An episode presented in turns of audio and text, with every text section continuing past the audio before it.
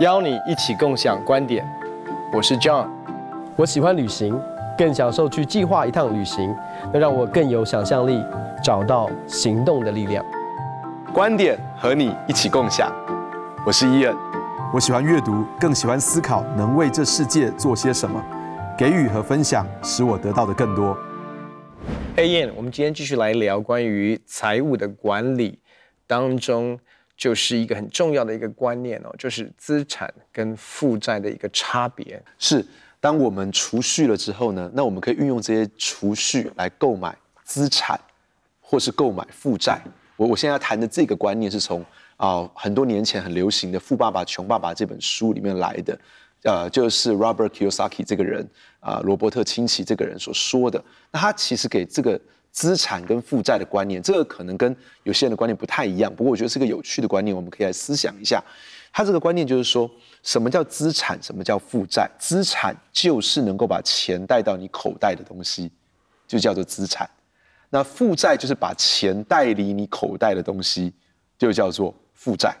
所以他就是单纯的从我我知道这个从某些部分来说，某对某些人来说，他持有这个东西，他会说这个东西叫做资产。好，可是呢，对他来说，呃，这个东西可能不会创造更多的收入，而他只是让钱从我的身上出去，他把这个东西称为是负债，所以他就这么说，他说，你如果要富有，你就要不断的买入资产，因为资产会创造更多的收益，会带来更多的收入。那么，如果你要变成穷人或中产阶级，那么你就要买入更多的负债。好，就是。你要买入那些东西，就是其实那些东西只是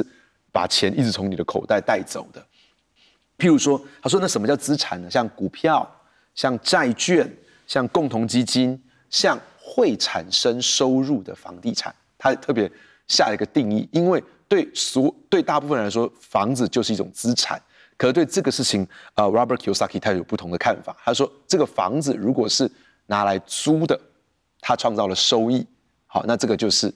这个就是资产，但是如果这个是拿来住的，好，这个当然有些人我知道会有不同的想法，但是说如果你纯粹是来住，那这你你这个房子其实只是不断的把钱从你的口袋拿出去，他觉得这个不叫做资产，好，那那呃专利或版税，好，版权这些东西就是资产，因为它会不断的创造收益，或者是任何可以让你产生收入的东西，那就叫资产。那它定义什么叫负债呢？譬如说。我名牌的服装，五星级的饭店，出国去旅行，我开进口的轿车，这些东西，但譬如说进口的车子，可能在会计上面可能说它这个叫做资产，因为我用我的现金去买一台车子啊，挂在我的名下，那么这是资产。可对他来说，这个就是把钱从我的口袋放拿了出去。哦，虽然我可能没有因此而欠钱，可这个是负债。那当然，更糟的一件事情就是，我可能因为这样子而去借钱，去贷了车贷啊、信贷啊，哦，这些事情的话，那就更是，那就绝对是负债了哦。就是说我真的有一个债务的话，或者说我举债去投资，好，甚至对他来说，房贷也是一种负债。好，那所以啊，他他谈到一个观念，就是说富的富有的人买入资产，穷的人只有支出。那中产阶级。会买入他们认为是资产的负债，哎，这句话值得咀嚼。就是说，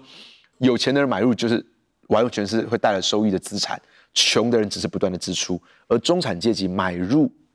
他们认为是资产，但其实是负债的东西。我比较想要从一个比较实物的角度来看这个事情哦，因为毕竟这本书。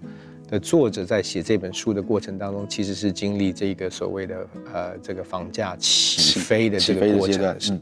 所以我我我用比较角比较简单的角度来思想，到底呃因为因为我们讲什么叫做资产跟啊、呃、资产跟跟所谓的负债哦，其实坦白讲逻辑是这样子，我的想法是这样子，我们大概想就是说我今天如果没有这个钱，那我需要贷款，嗯，或者是说。我们谈一个很简单的一个基督徒可不可以借贷？好，基督徒可不可以借钱？因为有一些传统的教法是你连买房子都要用现金买哦。那基督徒可不可以借借钱？那今天有有两种，刚才我们提提到的其实就是两种分法，一个是你借钱去买一个它会增值的东西，我们称之叫做资产；如果你借钱去买一个其实是会贬值的东西，很简单的做法，它就叫做负债。嗯，所以举例来讲，啊、呃，不只是举例来讲，如果是房子的话，那当然因为他穷爸爸、富爸爸。富爸爸穷爸爸，他的他的逻辑当然是他他要有一个 income，他要有有一个收入。那你说以台湾的租金来讲，除非你买的是店面哦，不然的话，你任何的房，你任何的房子，你的你的那你的那个租金的回馈，你的租金的那个投资的报酬率，其实大概都不不符合他所谓的这种资产。但是其实，我们那基督徒可不可以可不可以借钱借房贷去买房子？我想当然是可以的，嗯啊，当然是可以的。但当然。也该这个根据是你的你的你的你的收入的状况跟你的贷款的金额到底到总总金额的是哪一个 percentage，其实比较多会出啊、呃。那那另外一个还有很好的一个资产，就是比较少看见的，其实就是学贷学贷，比如说比如说你的求学的过程当中，你付不出这个学费，因为大部分都是学生，家庭状况不允许你啊、呃、这样的一个学习的话，其实。有很多的这些助学的贷款，那助学贷款它其实算是一个资产，为什么？因为投资在自己身上。对，OK，嗯，那当然，如果你你呃申请助学贷款，可是你每天都睡觉，没有去上课，好，那那说真的啊，说真的，还不如别读吧，啊，呃，所以呢，因为这个大学的文凭对对对，实际来讲，其实你也没有正在学习的过程当中，那所以投资在自己也是也是一个资产啊，那。刚才你提到的一些的负债，其实是我们比较常看见到很多人在他存了一些钱，或者是最糟糕的是，当他没有在存钱的时候，可是还是想要的生活，他会选择的是举债去度假，举债去买他要买的影音系统，举债去要买他觉得他应该要开的车子。很有趣的是，你就会发现，当年轻人或者是社青，他赚了他赚了一些钱，他第一个想法。他就想要买车，嗯，我不知道为什么，其实就是很多的年轻人，他第一个想法就觉得应该要买车。可是我发现很多年轻人，他可能，所以大部分年轻人买车绝对不是用现金买，大部分年轻人一定是用车贷买。可是他不知道的这个车贷，这个车子，而且他年轻人用车贷买一定买新车，有的还要买进口车。对，所以其实这个他就很容易不知不觉的因着一些的错误的判断。跟他觉得应该要有的生活，而选择进入到一个负债的一个循环生活的里面。我我认为啊，Robert Kiyosaki 他所弄的标准非常非常的高，因为其实说真的，你自己住在你自己的房子里面所产生的那种的喜乐、满足、经营家庭，也是很有价值的。而且甚至另外一个角度就是说，其实房子可能会增值，嗯，对不对？哦，当然也会有人 argue 说啊，不一样啊，在日本或在有些地方，就是这个这个房子其实你要付出的税啊、管理的费用啊，这是等等等等。但是我我我我我我知道说，其实如果能够拥有自己的家，这还是一个非常非常有意义跟价值的事情，不是从这么严格的标准来看。但是我认为他的理论，其实让我们可以去思考一件事情，就是当我们在谈到储蓄的时候，我们说，哎，延后满足啊，你不一定一定要。呃，手上总是拿一杯啊、呃、星巴克的咖啡，你不一定总是要坐计程车去这个地方，你不一定总是要有一个手摇杯的饮料，或是总是叫食物外送。好，你可以啊，这之后还要花费花很多的钱去做减肥跟健身房。对对对，你你不一定要花这个东西，这些有些享受是可以省的。但是我觉得 Robert Kiyosaki 所提的理论对一件事情很有帮助，就是有些人他们在买这个东西的时候，他们他们不会说，哎，我这不是浪费哦。嗯，我不知道你有没有听过有些人买。名牌包或者玩手表的，然后说：“你知道我这个手表会增值，我这个名牌包会增值，我这些公仔，我收集很多公仔，这些公仔会增值。也许是如此，但是。”极少人有，如果当然对你是专门做公仔生意，或是你专门做手表的生意，你就是确实有些人在交易这些东西，那那可能是。不过大部分人尝试给自己一个理由，就是说这个东西 会增值，去买这个东西。我我觉得在这件事情上是有帮助的，因为那些人买这个东西的时候，他常常不是觉得，呃呃，他是随手的花的东西，嗯嗯，他是真的，那个那些投资那些花费常常是更大的，更大笔的。然后，而且他们会有一个理由去说服自己，为什么要我要去买这个东西？那我这这个我观念在谈一个事情，就是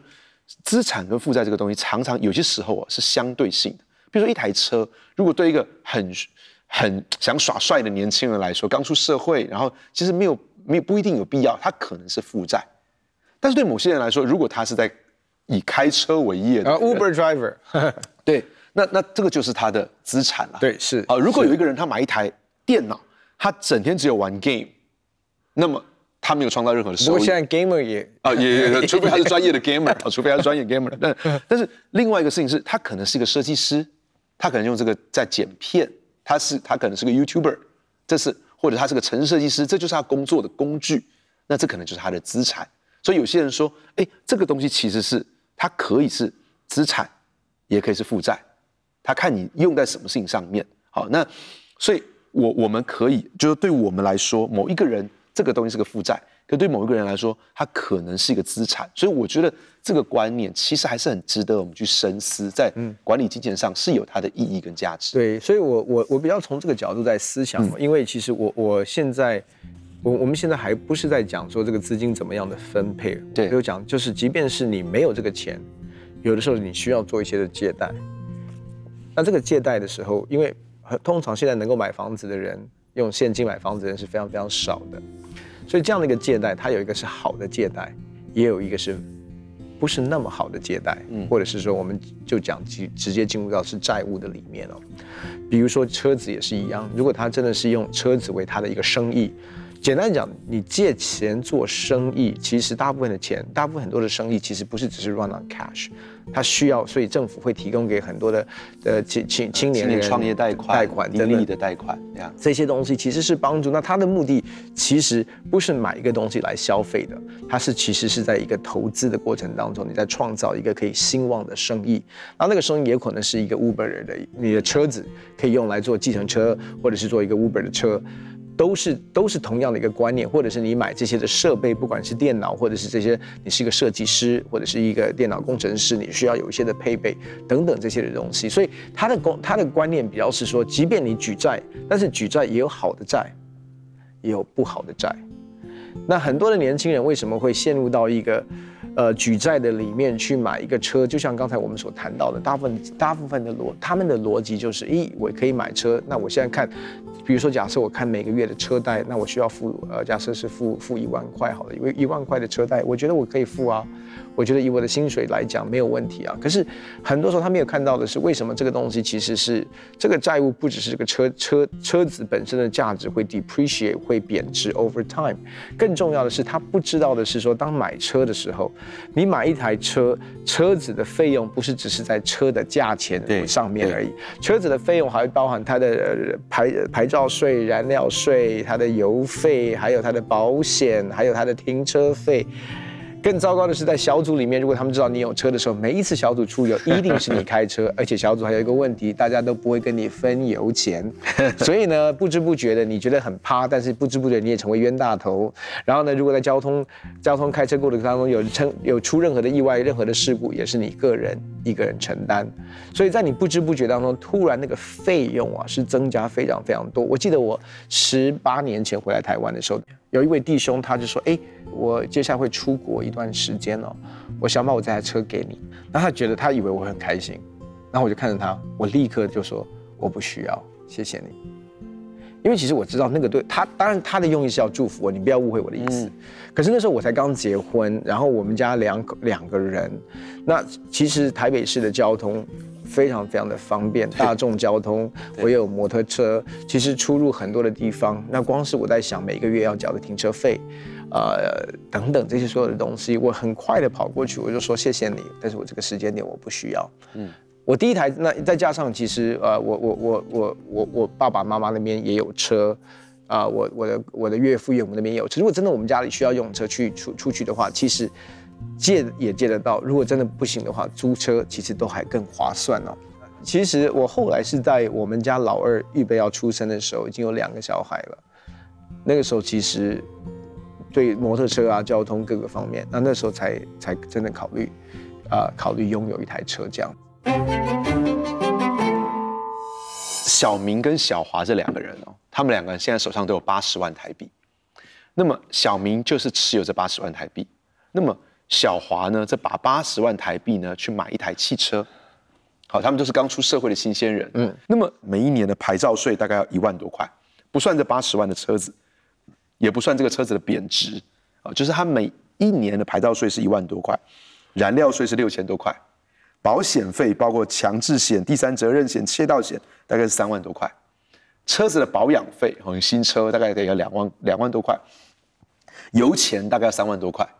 好，那这样你这样算起来的话呢，一年哦就要差不多要十万十万块，这还不算停车费，目前还不算你在家里的停车，你在公司的停车，那我们就算说你这个停车费哦，就是因为台北市你要停个车真的不不便宜啊，就是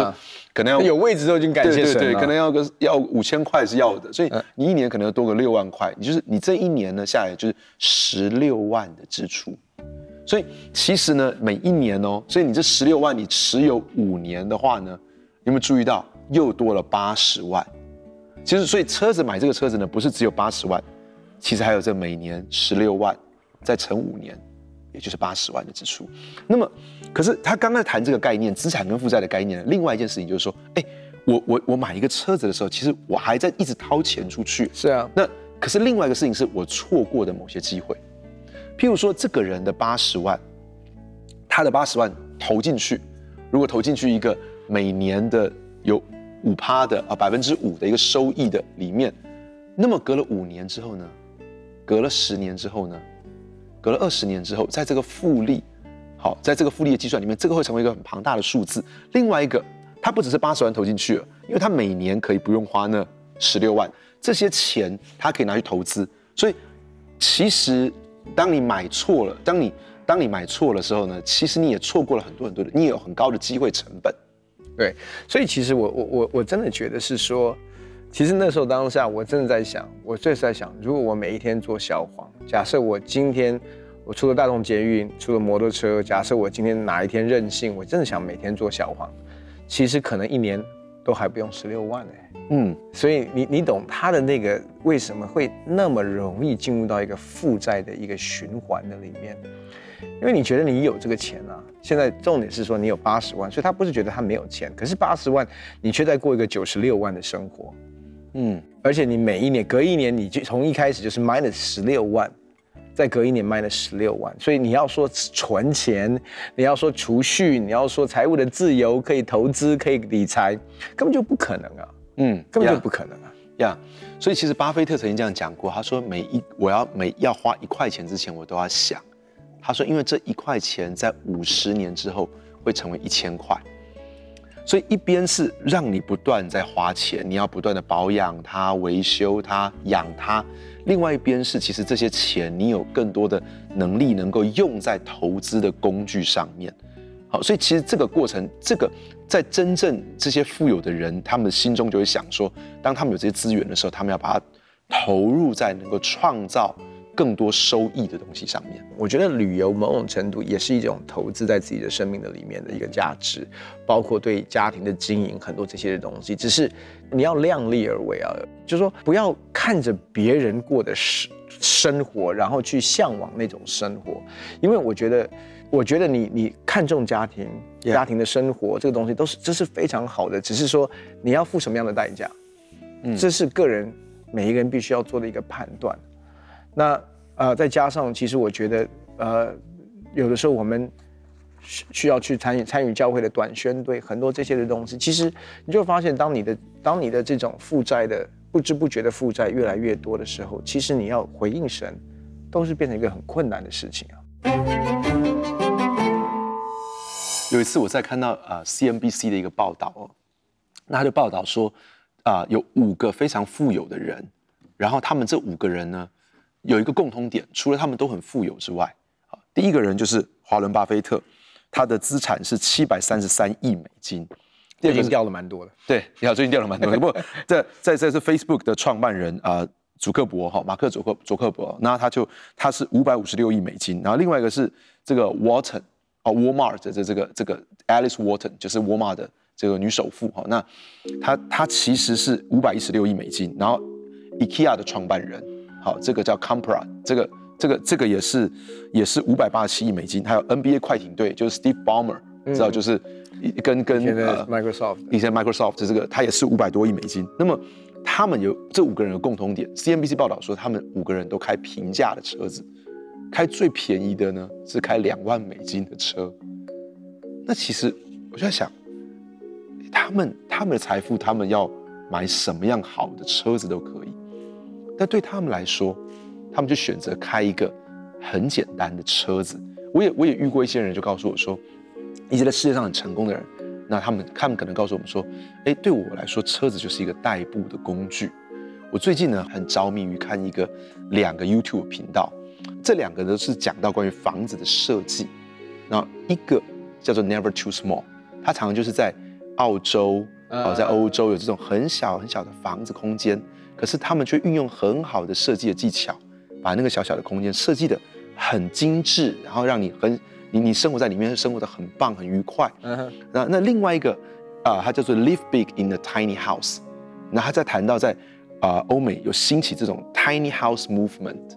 那那呃，他去了好多这些 Tiny House，然后我觉得他们不约而同的，我我常在这个看这 Tiny House 的时候，看见他们在谈到说，他们过去有些人是生活在很大的房子里面。然后可是发现说，他们要把他们的财物，然后投好多好多在很大的房子里面，然后最后他们发现一件事情，而且然后他们发现他们的彼此的关系很遥远，就是你知道，就是他这个房子大到一个地步，好像各自在一个区域生活，然后很少互动。然后后来他们在一个更小、更精致的这个这个，不只是有些人是为了环保哦，有些人是为了对地球、对生态友善，有些人很单纯一件事情，就是他们想要家人。更多的有更多经济上的能力啊，更少经济上的负担，然后呢，全家更紧密的生活在一起。那我在看这个事情的时候，我就觉得，其实很多时候物质不见得带给我们更多的快乐。很多时候我们在一个物质主义里面，我们认为说，如果有更大的车子、更大的房子，我觉得更快乐。可是很可能最重要一件事情是回到我们彼此相爱的关系里面，在那样的关系里面，我们可以生活的更简单，也更快乐。